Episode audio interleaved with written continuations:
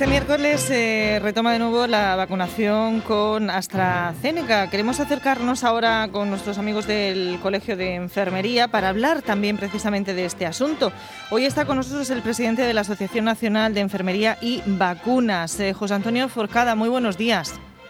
Hola, muy buenos días. Bueno, eh, vuelve de nuevo eh, pues eh, la vacuna AstraZeneca, continúan esas segundas dosis y también para quien reciba la, primera. mucha polémica en torno a esta situación y, bueno, nos gustaría también conocer vuestra postura. Bueno, sí, desgraciadamente mucha polémica inútil, ¿no? Porque nunca se tenía que haber llegado a esta situación si se hubiera actuado de una manera más racional, ¿no? Me refiero que desde el principio de, que aparecieron estos casos y saltó pues a la opinión pública eh, que había habido unos casos de tromboembolismo, tanto la, Organización Mundial de la Salud como la Agencia Europea del Medicamento dijeron que eh, que el beneficio era infinitamente superior a la protección riesgo de que hubiera una causalidad entre la aparición de estos tromboembolismos y la vacuna de AstraZeneca, que se debería haber mantenido, se debería continuar con la vacunación mientras se estudiaban eh, todos y cada uno de los casos que habían aparecido. ¿no? A partir de ahí, pues eh, primero fue Alemania y luego otros países de Europa. Eh, en cascada fueron suspendiendo la vacunación hasta que el jueves pasado, pues en una rueda de prensa y en una nota de prensa, la agencia europea dijo que ellos veían que no se había ninguna relación causal entre, la, entre los tromboembolismos y la vacuna y que aconsejaban que se volviera la vacunación.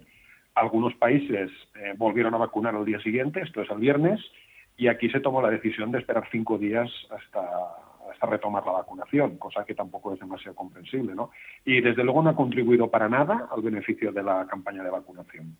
Estamos en un entorno idílico con el canario sonando de fondo, eh, José Antonio, fantástico, ¿eh? Sí. Entorno natural. Es un agapornis, es un agapornis. que cuando me oye hablar se pone a cantar. ¿Estás solo porque estos viven en parejas? No, está solito. La pareja se, la pareja se murió. Bueno. bueno, hemos estado en, ese, en esa encrucijada en que lo opinable, pues ahora mismo eh, la sociedad participa de, estos debates científicos con desconocimiento pleno y se da incluso la paradoja que es posible que haya personas que rechazan eh, vacunarse con esta vacuna de AstraZeneca cuando sus hijos pues eh, ya han sufrido ese primer pinchazo, ya están pues eh, integrados eh, en este en este con este producto. Quiero decir que esto es una cosa paradójica, ¿no? Pensemos pensemos que el número de casos que se han detectado por millón de dosis es, es, bajo, es entre uno y dos casos por millón de dosis. exactamente el mismo número de casos que entre las personas no vacunadas de edades similares y no podemos olvidar que también ha habido casos con las otras vacunas y no se ha puesto el ojo sobre, sobre los casos que han habido también de tromboembolismos con las otras vacunas. Eh, en no con las otras vacunas, en personas vacunadas con las otras vacunas. Por lo tanto, hay que seguir investigando por si existe una relación, eh, pero mientras tanto hay que asumir que, que la vacuna es eh, una vacuna muy segura, porque ya digo que los casos son escasísimos y no parece que, en principio, no parece que tengan relación y que realmente lo que estamos haciendo es eh, vacunando a las personas, estamos salvando vidas. Y uno tiene que vacunarse para salvar su vida, pero también tiene que vacunarse como un acto de solidaridad para proteger eh, la vida de las personas que están a su alrededor. Que yo no, vacunándome, no me infectaré y no infectaré a los que están a mi alrededor. Por lo tanto, es también un acto de solidaridad y así hay que verlo. Eh, eh, José Antonio, ¿qué, eh, ¿qué, va a pasar eh, si, por ejemplo, pues hoy que se retomaban de nuevo las vacunaciones de AstraZeneca, la gente que, diga, bueno, pues no me quiero poner esta la anglo-sueca? la ministra ya ha dicho que por ahora que la rechace no se va a vacunar, porque... No, evidentemente, las personas que, que, rechacen la vacunación, que no tengan motivos fundados, pues ante cuadros, ante enfermedad aguda, o ante una enfermedad aguda o fiebre muy alta, pues sí que conviene retrasar la vacunación. En el resto de los casos, no, no me la pongo, esta no me gusta y voy a esperarme a que me pongan otra, evidentemente esto no va a ocurrir. Supongo que eh, cuando te vuelva a tocar la vacunación será cuando ya esté vacunada toda la población y tengamos dosis para, para retomar a los que han rechazado la vacunación, ¿no? Por lo tanto, que nadie piense que, que nadie piense que va a ir al Carrefour y comprar la leche sin lactosa desnatada o la leche entera con calcio, ¿no? O sea, la vacuna que nos van a poner es la que nos corresponda, la que nos toque por edad o por grupo, y en el momento que nos corresponda y nos toque. Si uno rechaza la vacunación, pues cuando llegue otro momento que puede tardar bastante, recibirá la vacuna que, le digan en ese momento. Nadie va a poder elegir vacunas. Bueno, ya estamos en una eh, alta eh, vacunación, al menos eh, estamos muy parejos con las vacunas distribuidas. 6.409.000 personas pues en España están ya con estas dosis administradas y esa expectativa del horizonte del mes de junio, que tengamos el 70% de la población, pues dependerá también del activo humano a la hora de eh, poder administrarlas, ¿no? ¿Cómo, andamos en ese sentido de, personal? A ver, tenemos dos problemas. Uno, que de momento estamos recibiendo muchas menos vacunas de los que se esperaba recibir y por lo tanto eh, no se está pudiendo vacunar a toda la población que se esperaba, con lo cual ese objetivo del 70% para el verano, pues bien, podría ser, pero sería a final del verano, no habría que matizar esa, esa circunstancia. Sí se reciben todas las dosis que nos han dicho que se van a recibir durante este segundo trimestre, ¿no? Y a partir de este segundo trimestre. Pero luego queda el capital humano. A ver, eh, tenemos un número limitado de profesionales y tenemos un número limitado de profesionales en atención primaria y de enfermeras. Eh, aproximadamente eh, se calcula que hay unas 30.000 enfermeras en atención primaria de las 300, más de 300.000 enfermeras que, que, somos en España, ¿no? Y por lo tanto el porcentaje de, enfermeras de primaria que tienen que encargarse de todas estas vacunaciones es bajo.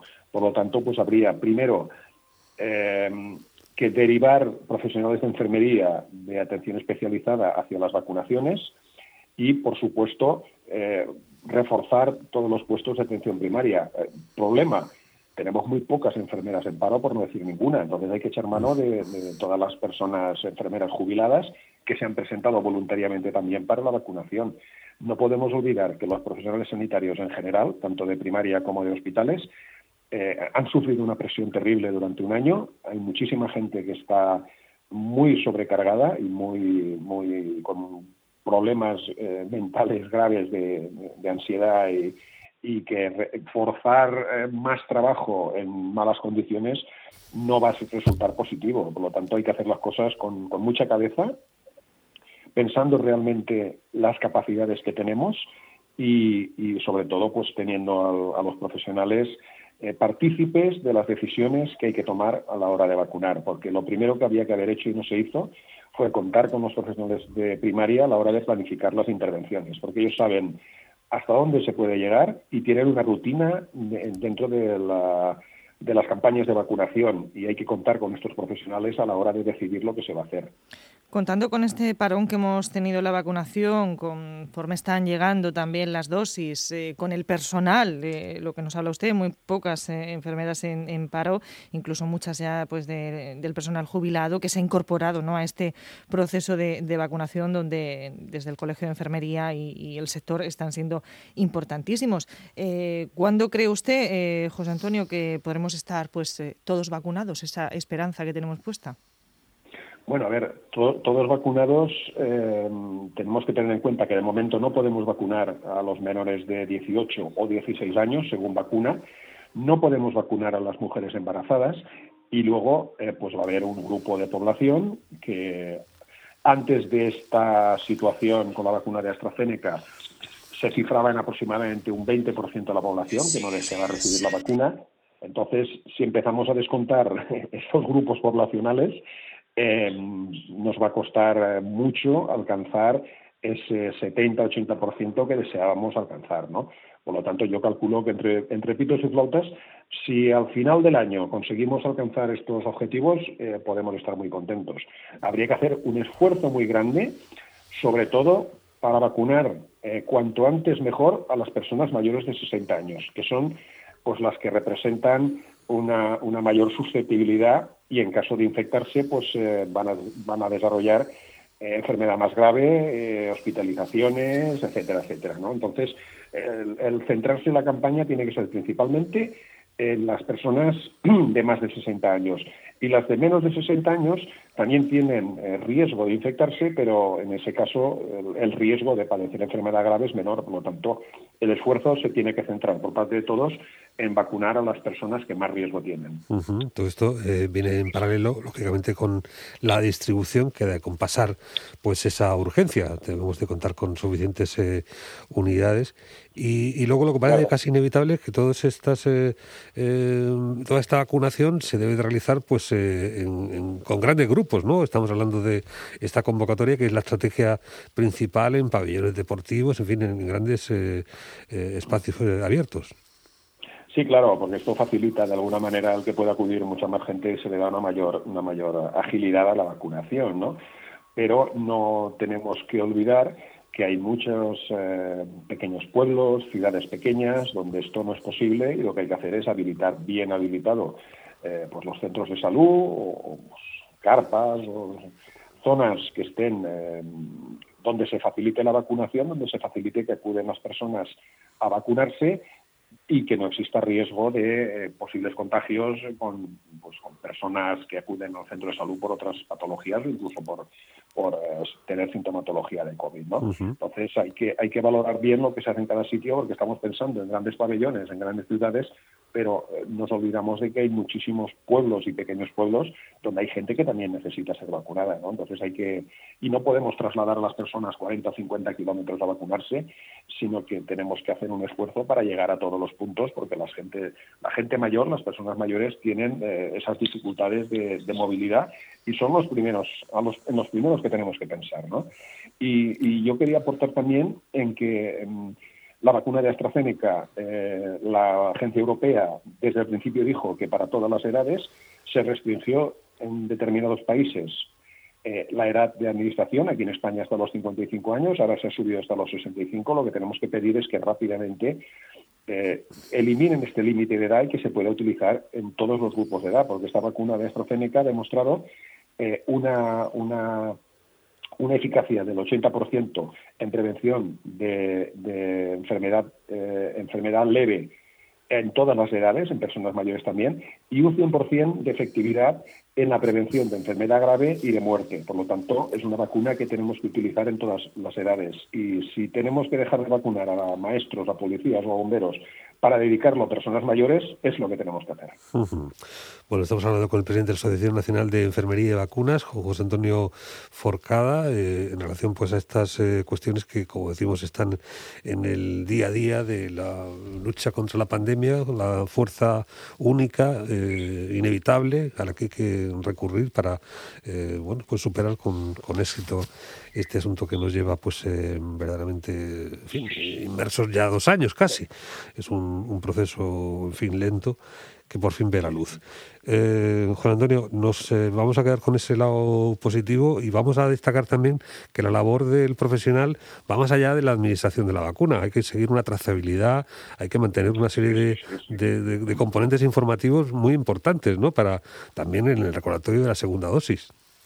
Claro, es que no solamente es poner el pinchazo, es que primero pues hay que preparar eh, todos los listados de las personas a las cuales hay que, hay que citar, hay que hacer las citaciones, hay que hacer un, un, anamnesis en, las personas por si pues, hubiera alguna contraindicación que, que excluyera la vacunación, hay que registrar las vacunas, hay que concertar segundas citas para aquellas vacunas que hay que poner dos dosis, que en estos momentos son todas, hasta que nos llegue la de Janssen, que será de una sola dosis, hay que hacer una vigilancia de las reacciones adversas eh, inmediatas, pero también de las reacciones adversas más tardías, como estamos viendo, y todo eso lo tiene que realizar la, enfermería. Entonces, eh, hay que estar, hay que tenemos que tener enfermeras bien formadas y bien adiestradas para que eh, todo el programa, toda la planificación funcione bien. Bueno, pues ahí está la importancia del colectivo sanitario y particularmente el mundo de la enfermería que se ha pues, eh, eh, puesto en valor especialmente ¿no? con este trabajo que no, que no cesa en la atención primaria, también eh, continúa ahora con la vacunación. Don Antonio Forcada, pues muchas gracias. Nada, muchísimas gracias a vosotros y simplemente un mensaje a la población de que vayan con alegría a vacunarse porque si no tenemos esa alegría y nos vacunamos todos, difícilmente vamos a acabar con esta pandemia. Muchas gracias, un saludo, buenos días. Un saludo, buenos días.